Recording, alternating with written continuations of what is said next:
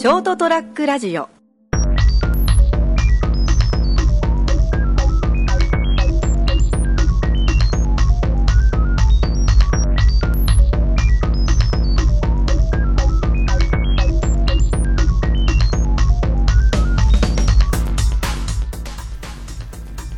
えー、朝ちゃん先生のドーンと言ってみよう。先週に引き続きですね、えーまた私がアシスタントを務めます、えー今日もですねこちら朝ちゃん先生ですはい、あ、あた、あさ、あし、あさちゃん先生です。ダメ だ、もうこれ。お疲れなんですか？名前変えようかな。若干わざとっぽく噛んだ感じがしますけどあ、わかる。はい、ちょっとい面白いかなと思って。そこそこ面白かったと思いますけどね、うんはい、そうなんだけどね。はいまあ今日もいまいちかな。うん。今日はどんな話を？いや、前回ちょっとね、はい。あの、音楽で知り合ったって話もしてたんでですけど。まあ朝川さん朝ちゃん先生がそのこういう、まあ音楽を始めたこう本当きっかけのさ最初の根っこの方のね話とかを聞かせていただきましたけどね。えあのーちょうどそのほら、ん。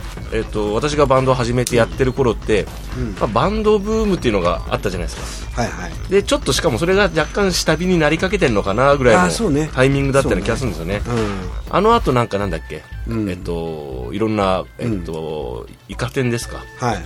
とかもうそのうん。後ぐらいかな、もういや、もう大体収束してた収束頃だした頃でしたっけね、うん、そうそう。そうそう。だから僕らがほら、雪攻め隊で、まあ、はい。僕はもうその当時は辞めてましたけど、はイカ天に出たりとかして、でなんかあのデビューとかまでね、あのしたんですけれども、はえーその後ぐらいに多分君とは知り合ってるんですよね。うん、だってほらもう元の、えー、と元妻とねもう一緒になってた時だから、ああそうですね。その頃はあの、はいはい。はい実にバンドは僕は手を引いてた。そうですね。なんかパソなんかそのパソコンとかそっち系詳しい人みたいな、うん。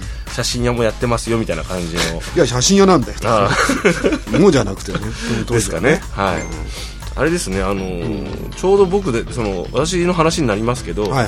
あのほらあのーその辺のこうバンドブームがあって、うん。なんかあのほら高校の頃宝島、はいまだ音楽雑誌だった宝島ってあったそうですね。あれ宝島っていろいろ変遷してそうそうそうそうるんですよね。うん。思想史だったりとかね。そうそう。あとなんかあのアンダーカルチャーの時代とか。とか今なんか経済とかビジネスも。ささ一番最後の方はだってあの、風俗系になったでしょ？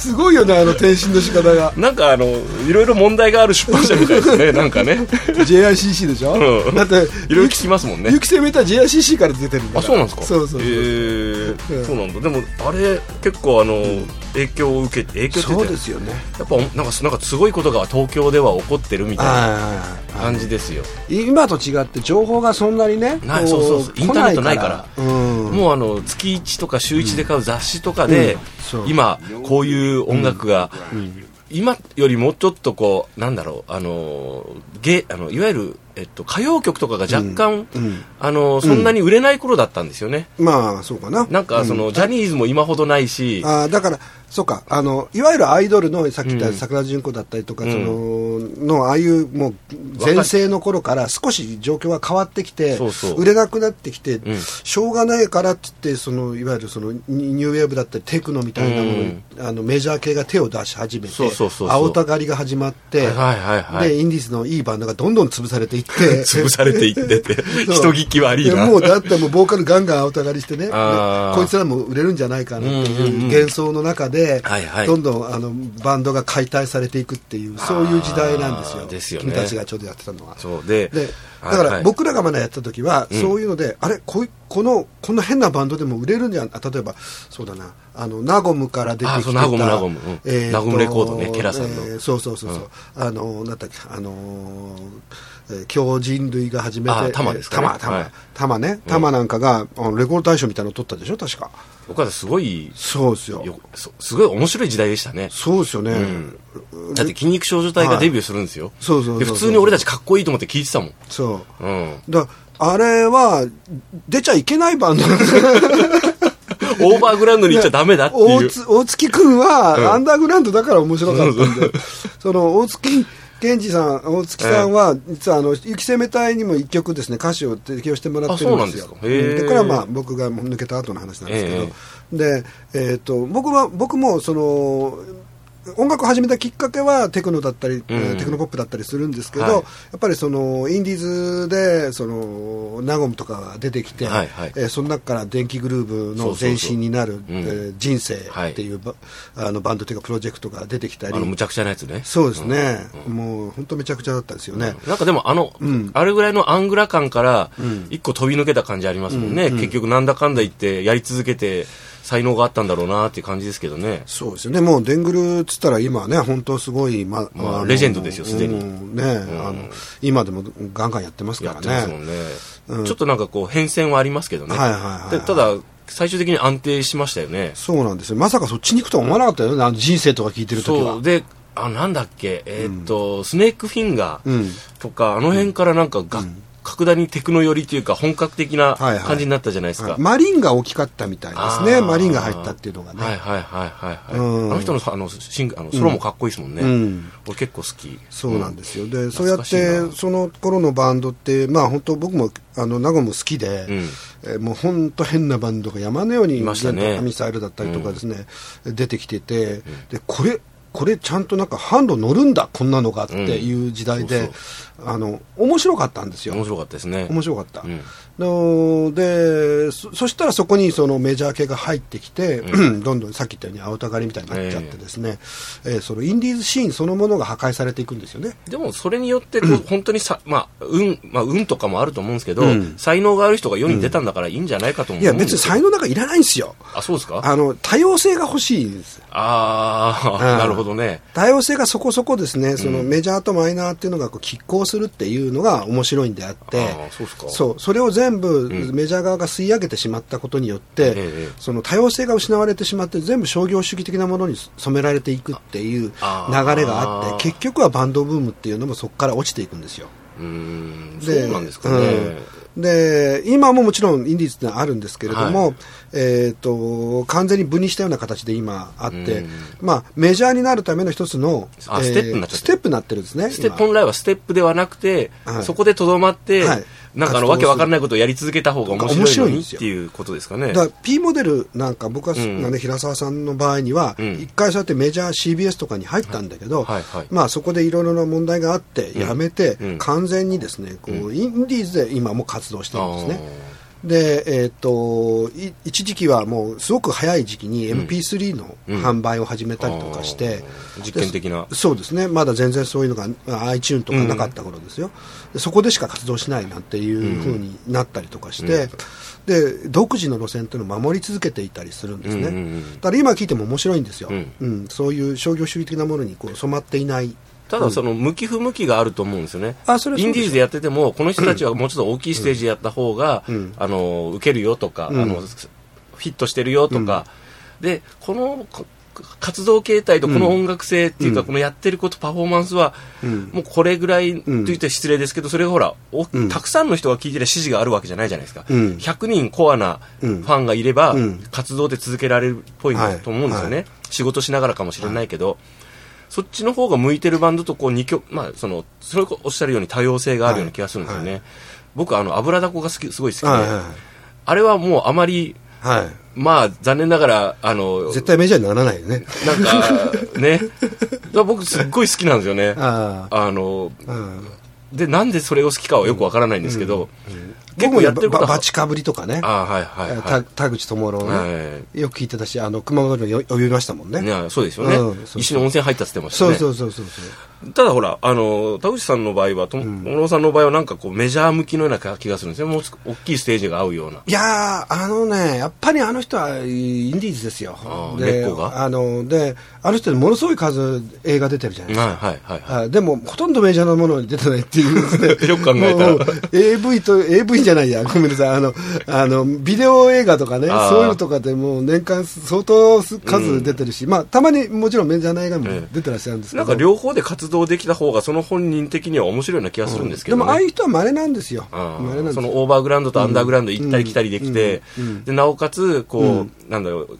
あのある程度のクオリティって変ですけど、そうですね。あの自分の核となるような表現をキープし続ける人でしょ、だからインディーズならインディーズというシーンがある程度固まっていてそこにちゃんとお金もうん。入ってくるような仕組みっていうのが、うん。ああった方がやっぱりその曲音楽の多様性っていうのは、ま、守れるんですけど、ね。今はやっぱり インディーズっていうのはあくまでもメジャーになるための一つのこうん。う試金石の場みたいな感じで捉えてなんだ出るのかなと。お前なんで出世魚みたいに上がらないのみたいに言われるのおかしいですもんね。いや、俺も十分ここであの成長してるんだけどっていう。はははは。そっちの方が面白いですよね。そうなんですよね。で、いや、だからメジャーっていうのは売れないとうん。いけないわけだから。まあ即退場しなきゃいけなくなりますよね、うん。ある程度のプロジェクトになって、ある程度のセールスなり、そのニュース性を持ち続けることができないと、うん。あのーなんかもう活動が停止しちゃうじゃないですか、うん。プロジェクトが終わっちゃいますよね。よねでそれからだとなんか戻りづらくなっちゃうでしょ、うんなんか、うん。うん。あれもちょっと残念ですけどねね。あの、えーっと、なんだったっけ、あの、映画でさ、うんえーっと、僕が好きな映画があるんですけど、はいあの、あの、あ、題名、もう年寄りになるとどんどん忘れるんですけどね、ええ誰が出るやつえーなんとかフィッシュ。あーはは、あの伊坂幸太郎原作のやつですね、フィッシュストーリーじゃなあ、くて。フィッ、シュストーリー。あの、激鱗っていうバンドが出てくるやつあの小説すすごい好きなんです。映画も面白かったですよね。面白かったですよね。なんか、ああいう世界みたいなものっていうのを、うん。あのまあ、僕らの場合は、はい。こうやっぱりリアリティを持って見見見見てしまうっていうあところがあって、うん、で音楽が世界を救うんだなんていうところっていうのも、うん。はい。あのそういう夢を持てた時代ではあったえ？音楽は世界を救いますよ。誰かの心の世界とかも含めてですね。うん。はい。でもみんなそんなこと思ってないと思うんですよ今のや音楽やってる人たちなかなか。そうですかね。うん、自分がやってることが本当に世界を変えたりとか、うん。えー、と世界にコミットしていくっていうかこの影響を与えるような、うん。ああ力を持ってるんだっていうその音楽が持ってる力そのものっていうのを、あのあんまり分かってないかもしれないなという気がして音楽の力を信じる平成音楽大学。あれ？ステマ？なんかなんかなんかそんなあのフレーズがあるフレーズがうちの大学あるんです僕はでもあれですよ、そんな別にほら、音楽的になんか素養があるわけでもなく、あれでも技術もないですけど、もう確実に音楽とか言葉は世界を救ったり変えたりすると思ってて、そうですね僕はもうあの照れずに言えますよ、世界を救う男、成田って。それはちょっとどうだどうなんだろうね。それは違うような気もするけどね。それは違うだろうと言っちゃ言っていいじゃないですかまあそうなんですけど、だから、あの、そういう、こう、えっ、と、夢じゃないですけど、はい。そのお思い込みみたいのができる時代の方が、うん。もしかすると面白いのかもしれないなと思うし、その、何でも計算で物事をうん測っていくと、どうしてもね、うん。こう自分の持ってる能力みたいなものを逆に押し込めてしまうこともあるのかな、というのはちょっと感じてますね。なるほどね、うん。そうか、でも、なんだろう、あの理想じゃないですか、それが。うん。例えば音楽とか、うん。誰かの個人の小さな毎日の働きとか、誰かのためにとか自分のためでもいいんですけど、あのー今までやってない例えば、はい。よ良きことをなそうとか面白いことをしようとか、はい。するっていうのがあのきっと世界をよ世界とかを良くするっていうのは理想でしょ、うん。ででも理想がそれ理想だよとか言われたらもうそれ人間じゃないですよね。うん、だあの、まあ、今ほら学校で僕教えてる学生の皆さんとかとうんこう話してて思うのが、うんまあ、そういう感覚で、えーっと何かを始めたいとか何かをしたいとかっていう感覚が非常にこう稀なんですよね。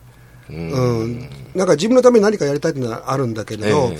それが、えー周りとどう関係していくのかとかっていうところまでは考えてない場合が多くて、まあちょっとかちょっと寂しいなっていう気はしまます、あ、楽しいでもいいんですけどね。そうですね。あのーどうしたらもっと面白くなるかとか、うん。なんかさでついでに、あの貢献できるかとかうん。をなんとなくでもいいから、やんないもんですかね？それがねでもそれがいや、だってん、今の若い子たちに聞いて何がしたいって言ったらゲームがしたいとかさ、なんか、ゲームでここの、あの、スステージ1がクリアできないんですよとか、そんあなー感じの、こう、すごくこう、自分の身近な部分の、部分しか考えてないっていう。でももしそういう人たちが多いとしたら、上の世代の僕たちの責任なんで、まあ、それはそうですね。なのでこういうショートトラックラジオとかでもっと遊べるよっていうのをちゃんと示したいな。こっちの水は甘いよと。そうそう。そう苦い時もあるけど。ああそうね。それもあるよね。でも苦いのが分からないと甘いのも分かんないから、ね、そうあいいこと言いますね、はいうん。そうですそうです。だからそういうのではこうやって表現をするっていう部分においてこういったラジオを自分たちでやろうなんてバカなことを考えて、うん。ついやってしまうっていうのは決して悪いことじゃないなとと思うんですよね。思いますね。多分こう、はい。そういうことをやってもいいんだっていうのを示せればっていうのはありますよね。そうだね、うん。でぜひあのこれに続く人たちが出てきてほしいしそうですね、勝手にやってもらってもいいし、はい。俺、仲間に入れてくれよっていうのでもいいし、うん。そうそうそう、はい。だからなんか手伝いたいんですよなんていう人がいたらぜひね連絡もいただきたいな。連絡ちょうだい、うん、結構もうマジで。もうギリギリですとか。そんなこと。楽しいもんね。まあ面白いです。やっててね。はい、やってたら楽しいんで、うん。何が面白いかわからないって言われたらもう、あそうですかってなっちゃうんだけど。いやだから受動的な楽しみ方でみんな慣れてるから。あでそれじゃダメでやっぱり自分で能動的な楽しみを作るとこれねあのキリがないっていうかねいくらでも楽しめるんですよ、そうそうそうそう。面白いです、うん、例えば映画なら見るっていうのは、うん。終わっちゃったらもう終わりなんだけど、うん。えー、と映画を作るってなるともう終わりないんですよ。そうそう。ずーっと楽しめるんですよ。そう悩みながらねそう。こうしかもこう、せ自分も成長するし、いろんな人とも知り合えるし、うん。面白いよ。そうなんですよ、うん。だからぜひねあの聞いてる皆さんもなんかこうやってみたいという人ただ番組作りたいんですよなんていうの。ねどんどん来い、ぜひね。うん、ぜひっていうかむしろ来て、うん。そうそうそう思います。はい、というわけでまた最後の方は説教じみたいな話になってくる しょうがないなもう年だからね。はい。はい、ということでございましてまた少し音楽の話を今日はしてみました。どうも今日もありがとうございました。ー